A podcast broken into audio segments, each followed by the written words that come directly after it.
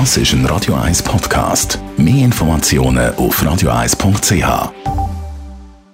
Die grünen Minuten auf Radio 1 wird Ihnen präsentiert von Energie 360 Grad. Nachhaltige Energie und Mobilitätslösungen für die Welt vom Morgen. Energie360.ch die Elektromobilität in aller Munde. Erst kürzlich ist berichtet worden, dass in Norwegen über die Hälfte der neu zugeladenen Fahrzeuge rein elektrisch unterwegs sind und je nach Größe vom Akku, je nach Form und Volumen fährt das E-Auto ja zwischen 200 und 600 Kilometer weit.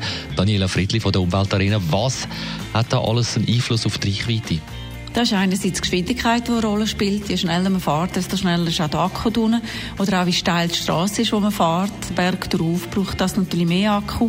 Oder im Winter, wenn die Straßen nass sind oder verschneit, dann braucht das Auto mehr Leistung zum Weiterkommen wegen dem Rollwiderstand. Und natürlich, wenn man dann noch die Heizung einstellt, braucht das auch noch ein bisschen. Wobei das jetzt nicht so viel ist. Also wir reden hier von 5 bis 6 Kilometer Reichweite, die man pro Stunde fürs Heizen verliert. Außerdem ist es so, dass in der Schweiz nur rund 30 Kilometer pro Tag mit dem Auto gefahren wird wird, dann langt so eine Reichweite von 200 bis 300 Kilometern ja locker aus. Auf was muss man achten, wenn man im Winter möglichst wenig Reichweite verlieren will? Es wäre gut, wenn das Elektroauto eine Wärmepumpe hat, dann wird so der Akku schon mal entlastet.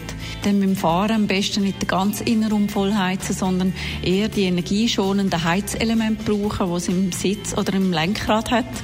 Es gibt auch schon Autos wie der Hyundai Ioniq Electric, die haben so einen Modus, der nur den Bereich vom Fahrer heizt.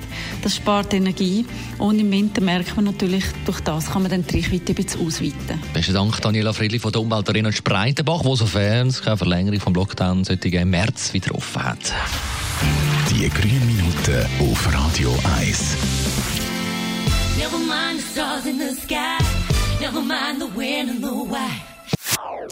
Das ist ein Radio 1 Podcast. Mehr Informationen auf radio1.ch.